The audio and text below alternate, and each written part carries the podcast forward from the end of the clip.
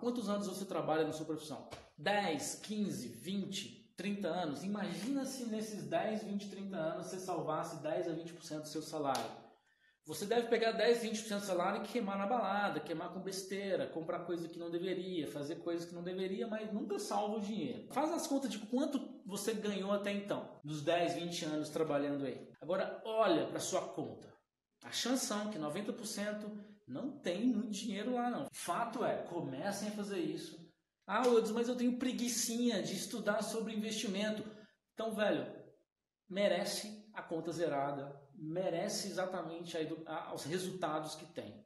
O que separa você de onde você está agora e onde você quer chegar é exatamente a porcaria do conhecimento que você não tem.